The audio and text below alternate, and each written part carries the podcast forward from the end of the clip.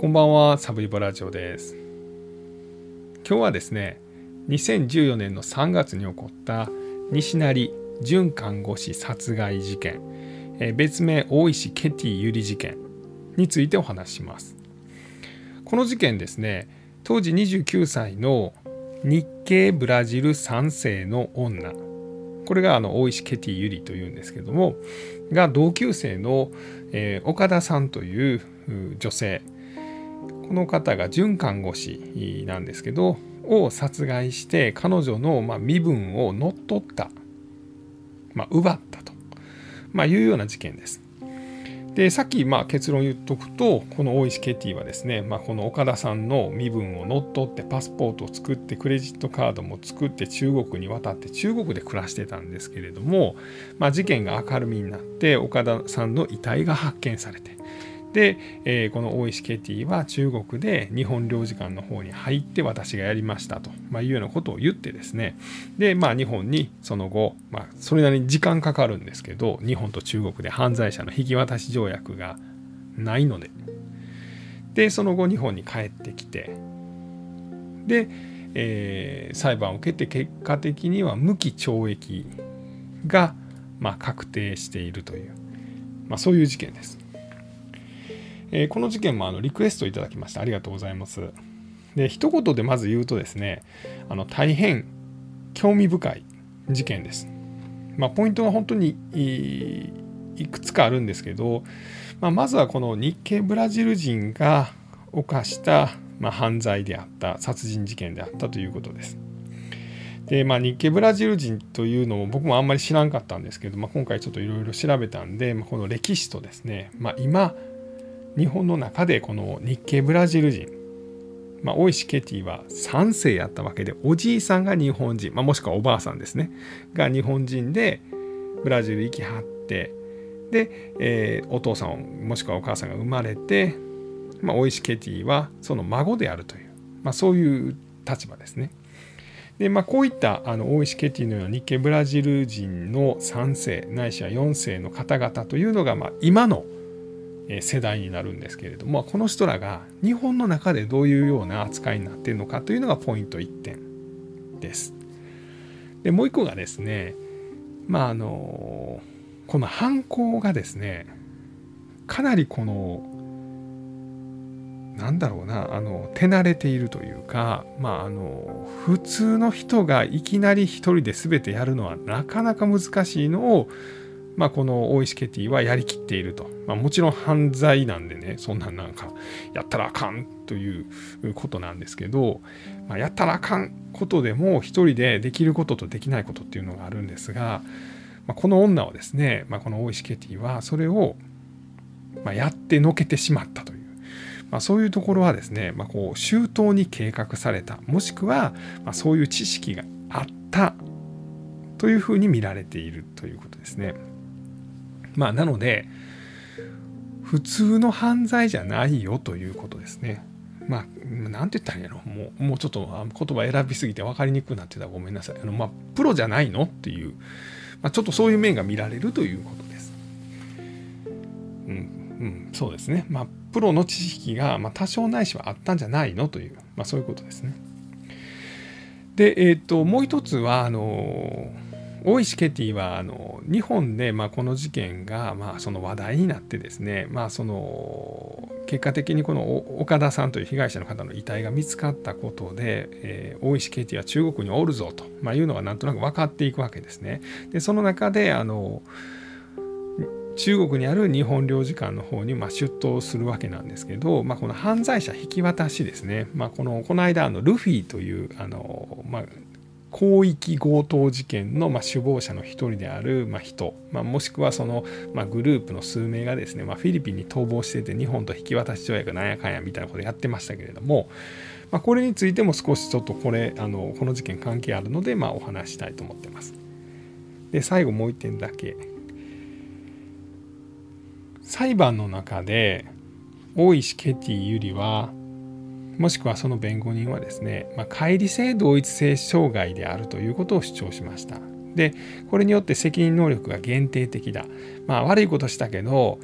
まあしゃあない部分もあったんですよということを言ったんですけど、まあ、これはま最終的にこの裁判の中では認められなかったんですが、まあ、この乖離性同一性障害がないとも僕も言い切られへんかもなというような感じもちょっとだけするんですね。でまあそれがその、まあ、どういうその精神障害の、まあ、病気症状なのかというのも少しお話しできたらと思っています。とまずはですねこの大石ケティユリからいきましょうか。まあ、どういう女どういう人生を歩んできたのかというところです。えー、日系ブラジル3世としてブラジルで生まれました。で小学校入るまで大石ケティはブラジルで暮らしてたんです。で小学校入るタイミングで日本にやってきます。これがおそらく西成の方やったというふうに思われています。大阪市内の、ま、小中学校に通っていたということででこの時にあの被害者となったこの岡田さんとも、まあ、同級生やったということです。で家族の中にまあ障害者がいたんじゃないかというふうには言われてます。その辺りはその卒業文春みたいなのにその障害のある人が将来歩けるような世の中にしたいと、いうようなことを書いてるというのでそういう部分があったんじゃないかみたいなことは言われています。で日本にあんまりなじまんかったのかこの日本に引っ越してきた家庭になじまなかったのか、まあ、お父さんお母さんとあんまうまいこといかなかったのかそこはちょっとわからないんですが、まあ、結果的に高校に入るんですけどここを高校を辞めちゃってブラジルに帰っちゃうんですね。でブラジルの高校を出て二十歳になって再び日本に戻ってきました。でまあ戻ってきた先はおそらくこの西成の南津森の辺りだというふうに思われます。えー、南津森知ってます？僕はあの大阪なんであの南津森を分かってるんですけどまああのこの辺りはですねまあ何と言うんだろうなその労働者たちが作っていった、まあ、この下町ということです。まあいわゆるあの西成なんですけどその西成のまあ一ちゃんなんつうんですかね。あの西成っぽいところからは、まあ、少し西の方海の方に行くんですね。駅でいうとですね北加賀屋とか玉出とか、まあ、西天ガチャ屋とか、まあ、その辺りがあります。南つ森で一番有名なもんなんかと言われたら何て言ったらいいのかな。僕は多分メガネ橋やと思います。眼鏡橋というのはですね木津川という大きな運河が、まあ、大阪湾の方から大阪市内の方に流れていくんですね。いわゆる運河なんです。比較的背の高い船も通るんでこの木津川にはほとんど橋がかかってないんです。不便ですよ。あの都船っていうやつで渡らなあかんのですよね。橋かけたら船が通られへんからだから橋かけるのやめましょういうことになってですね。でその代わり都船。その橋の代わりに船で人を渡しましょうみたいな、まあ、そんなところなんですね。僕も何回か乗ったことあります。これあの南津森の方から、えー、都船に乗って傷が渡ったらですね、えー、っとこれ渡った先は大正の方になるんです。まあ、あの IKEA とかあったりとか。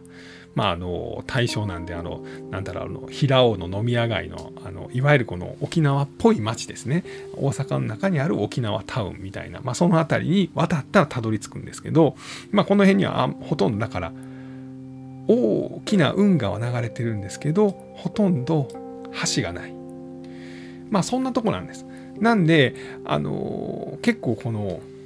港湾地帯っていう感じで大きなトラックがブーンドドドドドドドドンってとなんか走ってるようなそんな印象のところです。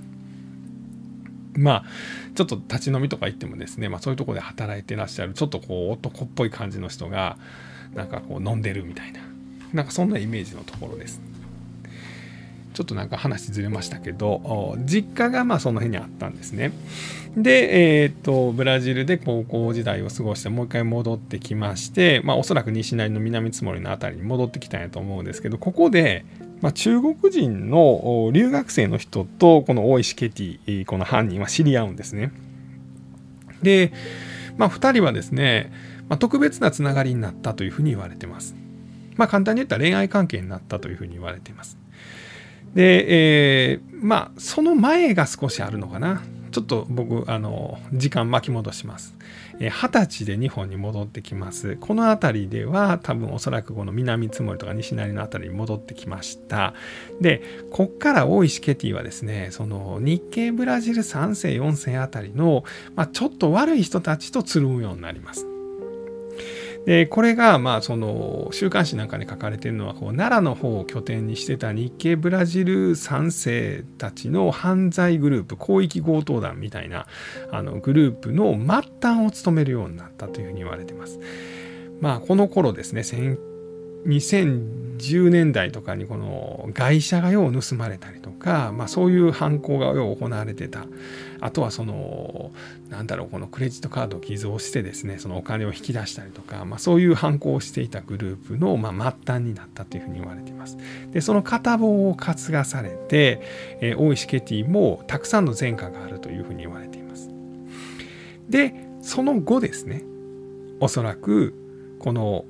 中国籍の女性と大阪で知り合ったんだと思います。で特別な関係になります。でそこからこの中国人の留学生の人が東京の方の大学に移るということになって2人で東京の八王子の方に引っ越しました。でこれ大学院にこの中国人の女性が通っててこの間八王子でまルームシェア、まあ、同棲して暮らしてたんですね。でこの同棲してた部屋は、ま、ベッドが1個だけあったんで、まあ、お二人はそういう関係あったんじゃないかというふうにま見られてるということです。なんですけど2013年の秋にこの中国人の女性が大学院をま卒業してでそこから中国の、まあ、上海かそっちの方にある、まあ、企業で働く。私就職するから中国戻るわ。ということですね。で、まあ、大石ケティは、まあ、こうパートナーがその中国に帰っちゃうんで私も行くと、まあ、いうふうに言ってたんですけど、まあ、実はこの日本でですねこの日系ブラジル系のその犯罪グループと付き合ってた頃にですねあの在留資格というのをなくしてたんですね。えっと今日本にいらっしゃる、まあ、日本にいなくてもそうなんですけど、まあ、日系の3世までのこう方というのは特別在留資格っていうのがあるそうなんです。まあ、これはその日系人なんだからまあ、だから要はおじいちゃんが日本人なんだから、まあ、日本にいていいですよという、まあ、そういう特別在留資格です。で、えー、もちろん大石ケティもですねあの、まあ、日系日系3世なんで、まあ、OK と、まあ、いうふうになってるんですね。で、まあ、これによって日本にずっとおれるんですけどこれには条件が1個あってそれが5年ごとに、まあ、この資格を更新するということです。まあ、これがおそらく日本の中でですね、まあ、悪い人を日本から出て行ってもらおうという制度の一つなんですけど、えー、日系3世まで、まあ、要はおじいちゃん、おばあちゃんが日本人やったら日本におってええよという資格はあるんですけど、悪いことしたら、まあ、警察とか呼ばれてですね、まあ、逮捕されたり、拘留されたりするわけですよね。で、5年に1回この切り替えの時に、まあ、逮捕されて外に出られへんような状態の人には、もう帰ってもらおうという。まあ、こういう簡単に言うとこういう考え方です。5年ごと更新期間にちゃんと更新さえすればずっと折れると、まあ、いう制度があったけど、まあ、大石ケティは2007年ぐらいですねちょうどあの奈良の奈良を拠点とする犯罪グループと付き合ってた頃にですねこの在留資格を失ってしまう。まあ、おそらく警察なんかに入れられている時にですねもしくは刑務所拘置所なんかに入れられている間にこの更新期間が過ぎてしまったというふうに見られています。何が言いたいかというと、まあ、大好きだった中国人の彼女パートナーがですね中国に帰っちゃうけど大石ケティは不法滞在だから、まあ、日本におることもダメだし中国に一緒についていくこともできないってな状態やったということですね。これが2013年の秋です。ここで大石はそれやったら誰かの身分を使ってその身分に成り代わって、まあ、大好きな中国人の彼女と中国で一緒に暮らそうというふうに考えます。でそこで大石が考えたのがじゃあ誰の身分を自分のものにするかと、まあ、いうことなんですね。でこの時に昔の友達に電話をかけるんですね。ようこういうのたまにかかってきますよね。僕もねこの話何回かしたかもしれないですけど去年の秋ぐらいですかねいきなりこう Facebook のメッセンジャーかなんかで寒いぼ元気？みたいなのがポンと来ました。で、あ、元気？久しぶりって返したら、今度はあの誰々と誰々と誰々と集まんねんけど、けえへん ?OK 行く。僕はそういうのは行くようにしてるんです、基本的には。で、行った後にですね、あれって思うことももちろんありますし、まあその行く前の段階であれってなったら行かないようにもしますけど、まあ、あの、怪しいかなと思っても基本的には行くようにしてるということです。ただ、その、明らかになっていう時はまあ行かないですけどまあ僕の話はいいか。でまあ結果的にあの僕が行きましたサムイボは行った時はですね本当にただの同窓会でした。でその同窓会で盛り上がってですねもうちょっと大きいのやろうやというので年明けかな年末かなにもやりました。楽しかったです。本当に、えー、昔の人知り合いともう二十何年ぶりに会ってですねまあみんななんか全然変わってなかったんですけどすごい新鮮でした。まあそういうことを大石ケティも考えたんですね。で結局3人の、まあ、元同級生小中の同級生を誘って4人でプチ同窓会をやりますこの写真がですね、まあ、ネットとかでは上がってます。この中に被害者の岡田さんがいらっしゃった。もともと岡田さんをターゲットにしたかどうかっていうのはちょっとわからないです。まあ、一説には一人暮らしの人がいい。で、えっと、海外に行ったことない人がいい。まあ、この辺りが大石の条件であったというふうに言われています。最初からわからんから3人ぐらい引っ張ってなんとなくの話の中から彼女らの家族と住んでるのか一人で住んでるのか海外旅行行ったことあるのかみたいなのを探ったと考えるのが僕は自然じゃないかなと思っています。まあ、ネットの記事なんかでは最初から岡田さんを狙ってたみたいな話もあるんですけど、まあ、もしかしたら Facebook とかを遡ったらまあそんなんもわかんのですかね。でこのプチ同窓会が行われてで岡田さんと連絡先を交わした大石はやがて岡田さんとこに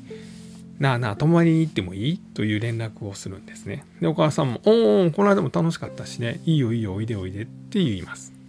で、何度か岡田さんの家に大石ケティよりは泊まったそうです。で、そんなある日、大石ケティは刃物を持ってですね、岡田さんの家にやってきます。まあ、もともとちょっとどういうつもりやったのかっていうのは僕にはちょっとよくわからんのです。もともと殺そうとしたのかどうかっていうのはわからないです。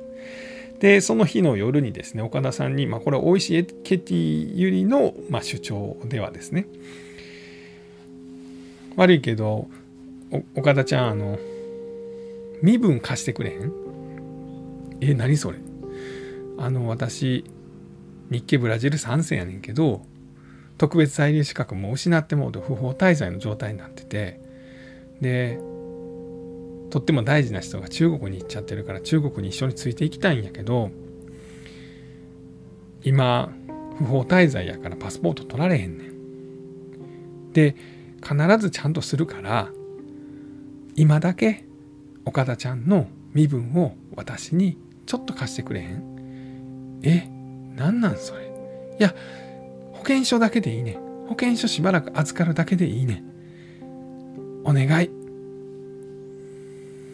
いや、無理やわ。うん、そら無理でしょうね。まあ、そんな会話があったと思います。いや、もう絶対無理やわ、でしょ。そら、なんか同級生からっても無理ですよ、それは。で、もちろん岡田さん無理やと言った。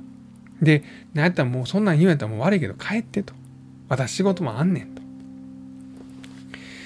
ほなら、うん、そう言わんと聞いてと。まあ、こういう押し問答があってですね、まあ、ついに岡田さんがもう怒ってですね、もうあんたええ加減にせえしやもうほんまもう帰りと言って、まあ、こう大石ケティをまあ返そうとしたんですね。まあ、その時にですねあの大石はカバンからナイフを取り出して体からゴンと岡田さんにぶつかるように、まあ、岡田さんの腹の辺りを突き刺したと、まあ、いうふうには言われています。でその後裁判では大石ケティはその後何回刺したかはよく覚えていないと、まあ、いうふうに言いました。まあ、これはあの雑誌の記事なんかでは50回刺したというふうには言われています。で、その後、大石ケティはですね、こっからがね、この、プロなのかというふうに思っちゃうとこなんですけど、えっと、まあ、記事によるとですね、えー、まあ、遺体を運送会社に運ばせるんですね。でこの時あの大石は八王子であの中国人のその留学生の人と、まあ、同棲してた部屋をまだ借りてるんですね。ちなみにその同棲してた時には大石はほとんど家賃払ってなかったそうですね。だからもう金づるでもあったしまあその金づるってうんまあそうやな。であのパートナーでもあったっていう存在。その存在がまあ中国に行っちゃって追っかけようとしたっていうことなんですけどその八王子のマンション残してたんです。でそこに宅配便で岡田さんの遺体を送りました。まあ、よう送れるなと思うんですけど、運ぶ方もよう運んだなと思うんですけど、持ち上げたらなんかわかるんちゃうと思うんですけど、まあ、これが、その、粘土の人形だと、まあ、いうふうに言ったそうです。巨大な粘土のフィギュアだと、まあ、言ったそうです。で、これでま運送業者もですね、あ、そうなんですね、というので運んだ。で、この時に大石ケティがすごいのが、まあ一説にはですね、彼女、遺体の血はほとんどなかったというふうに言われてて、それが血抜きがもしかしたら行われてたんじゃないかと言われてます。ここはちょっと真意のほどはわかんないです。血抜きがもし仮に行われてて、まあ要はですね、配達途中で、ポタッポタッポタッと血が流れてきたら、それはもう宅配業者もびっくりするわけですもんね。じゃなくて、あのそれがないように血抜きを行っていたとしたらまあ普通じゃないなとは思います。でなんやかんやで宅配業者は八王子のこの大石ケティが中国人の留学生と一緒に同棲してたマンションにこの遺体を届けます。でその後大石ケティはですねこの健康保険証なんか被害者岡田さんの健康保険証なんかを使ってクレジットカード6枚、まあ、さらにはパスポート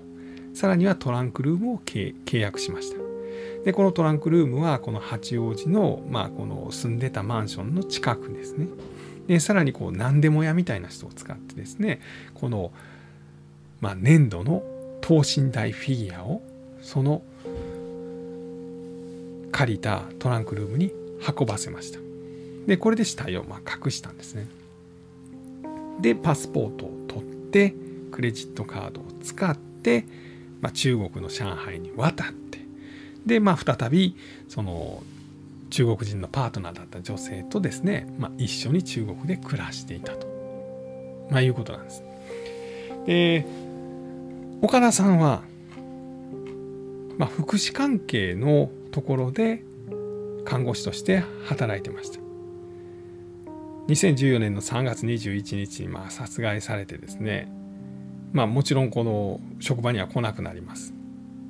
まあ、岡田さんの職場の人は、俺、岡田ちゃんと何したんや、けえへんがなって心配になりますよね。で、いろいろ探しました。警察にももちろん届け出が出ます。で、まあ、どうやら少し前に、こう、あの、Facebook の写真なんかを見てると、まあ、同窓会が行われてたと。で、この辺り全部聞き込みしようと。聞き込みしたら、この大石ケティっていうのがいないと。大石ケティって誰やと。奈良の方でいろいろ日系ブラジル3世の犯罪者グループの、まあ、末端を務めてた女だと。まあ、いうことが分かってくると。で、これで、その、で、岡田さんの、まあ、いろいろその名義のクレジットカードなんか作られてるっていうのも分かる。パスポートも取られてるっていうのも分かる。これは怪しい。となってトランクルームを警察が調べたのが2ヶ月後です。で、まあ、その等身大フィギュアなる段ボールを開けると岡田さんの遺体が発見されたと。まあいうことです。でこの頃には大石ケティはその中国でパートナーと一緒にですねまあそのまあ暮らしていたんですけれども、えこのニュースがですね中国の方にも行ってですね中国でもまあ報道されたそうです。でこれを見たその大石ケティが日本の領事館中国にある日本の領事館に行って、まあ、私がこの大石ケティですと、まあ、いうようなことを言って、まあ、その身柄が確保されました。しかしここでですね、まあ、日本と中国には犯罪者の引き渡し条約がないので、まあ、中国もすぐ返してくれたらいいのにですね、なんかすぐは返してくれなかったんですよね。1、2年かかったと思います。でようやくま日本にま帰ってきましてで、まあ、その後裁判が行われて、まあ、最終的に、えー、無期懲役がま確定しましたこれ無期懲役が確定したのが2020年なんで、えー、事件から6年ぐらい経ってますね。まあ、みたいなところがこのもう流れが、まあ、大まかな流れと、まあ、いうことです。でまずこの事件のこの裁判の過程なんですけどもさっきもちょっと言いましたが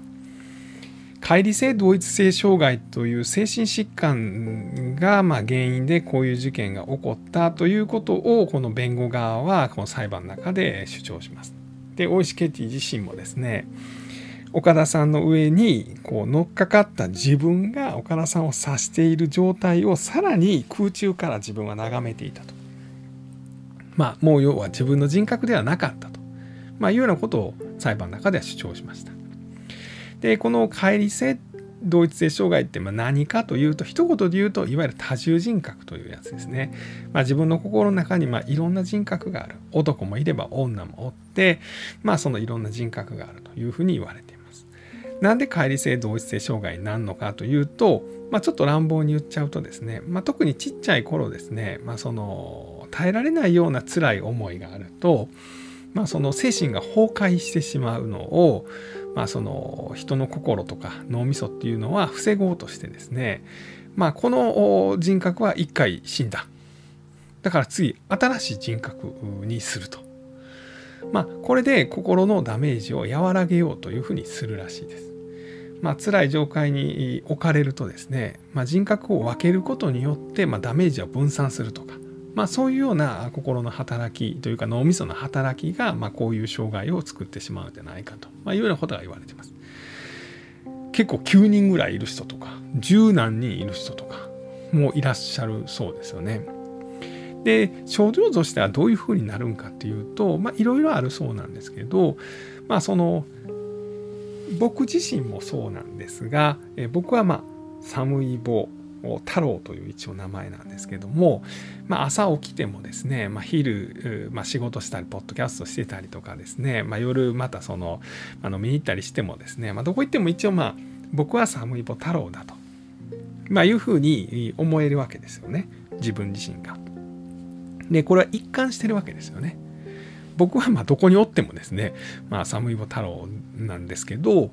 まあ、これがですねところどころですね、まあ、自分はなんかあれ？あれ？俺寒いぼかな？みたいな。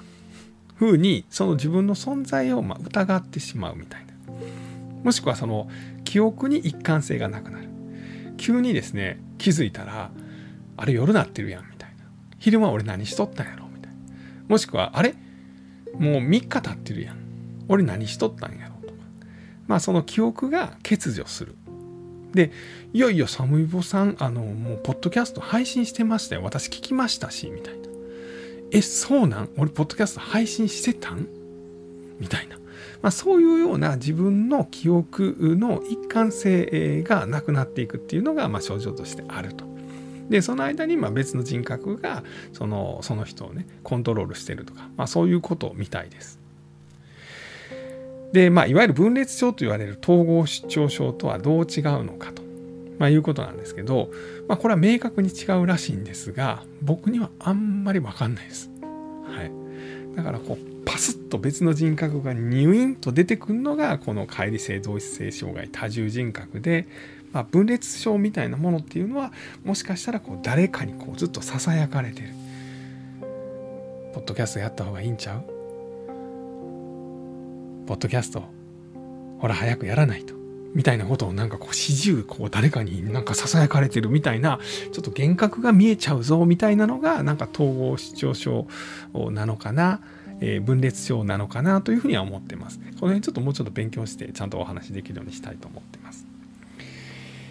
で結果的にですね僕はちょっとこのあの乖離性同一性障害多重人格のノリは大石ケティ有利にはあったんかもしらんなとは思ってます。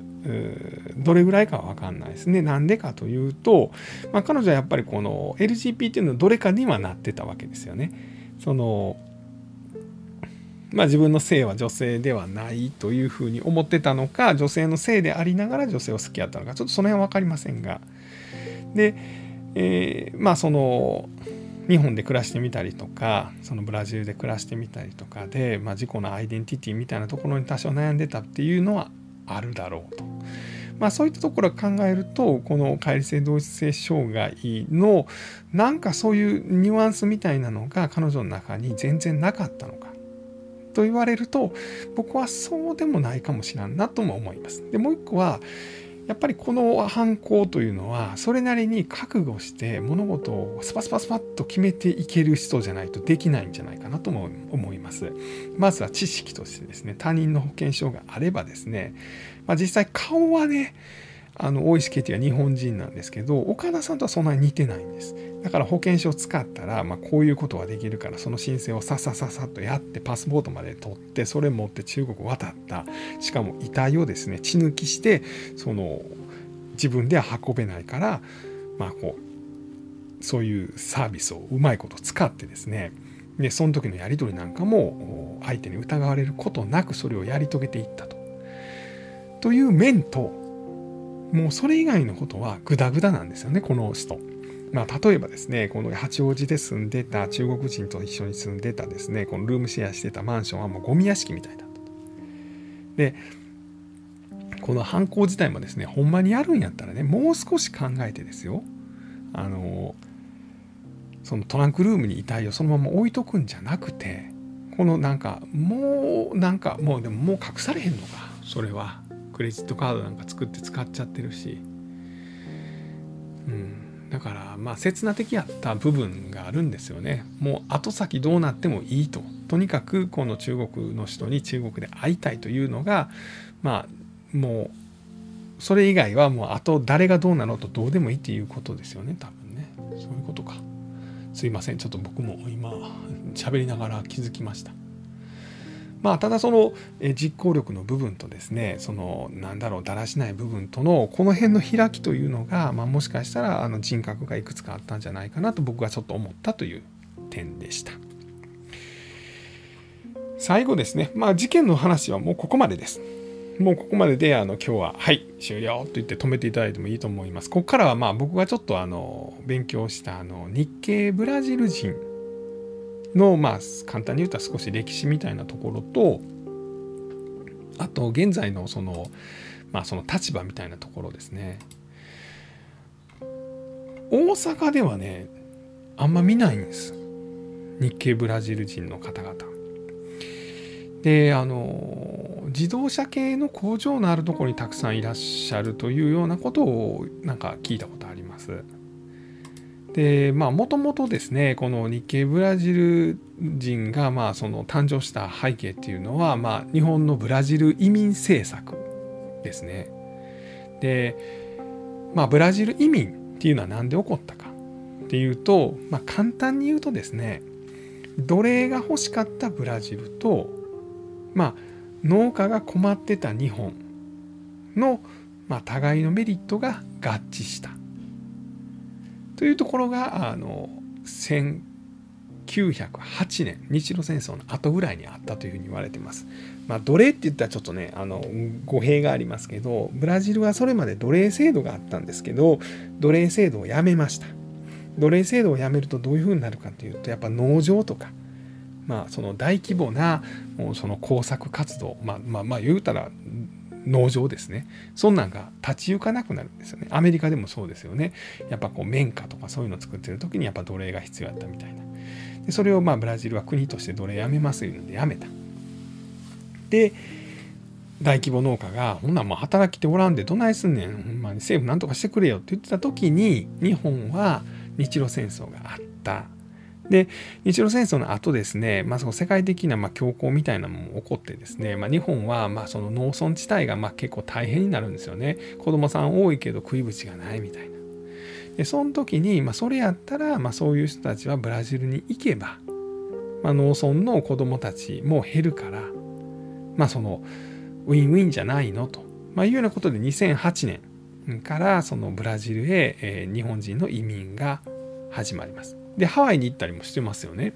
で戦前で19万人行ってて戦後でさらにま7万人ぐらい行ってるっていうふうに言われてます。合わせて26万人ぐらいですね。でその人たちがま向こうでですねまあ本当に迫害されたような時期もあったし、まあ、その日本がその戦争してる時なんかはですね日本のやり方どやねんみたいなところからですねもう日本語教えんなみたいなことを言われた時期もありますまあそれでもまあ把握しばってですねまあそのブラジルのまあいろんな作物を作ってますでまあ向こうの人と結婚することもあります。で日系人はその後、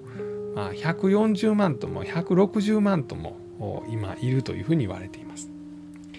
でこの人たちが1980年ぐらいになるとですね今度は日本がイケイケどんどんなっていくわけですよね。まあその戦争中は大変でしたけど今度日本すげえやんと。で